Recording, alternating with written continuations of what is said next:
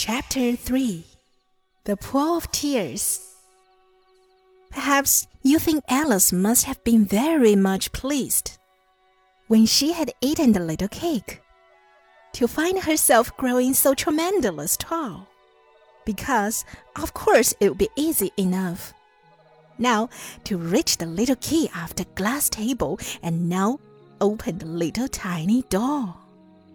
Well, of course, she could do that. But what good was it to get the door open when she couldn't get through? She was worse off than ever, poor thing. She could just manage by putting her head down, close to the ground, to look through with one eye. But that was all she could do. No wonder the poor tall child sat down and cried as if her heart would break.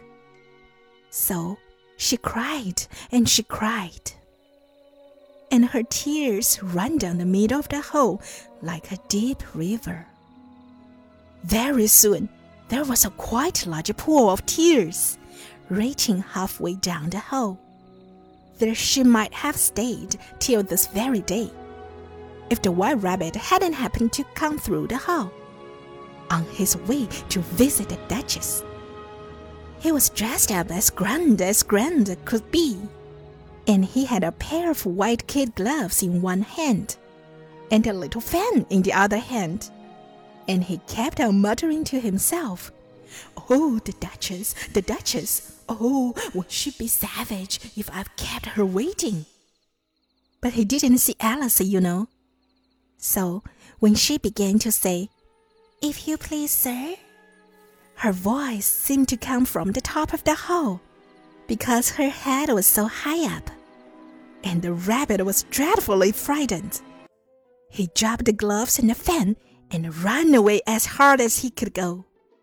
Then a very curious thing indeed happened. Alice took up the fan and began to fan herself with it. And lo and behold, she got quite small again. And all in a minute, she was just about the size of a mouse.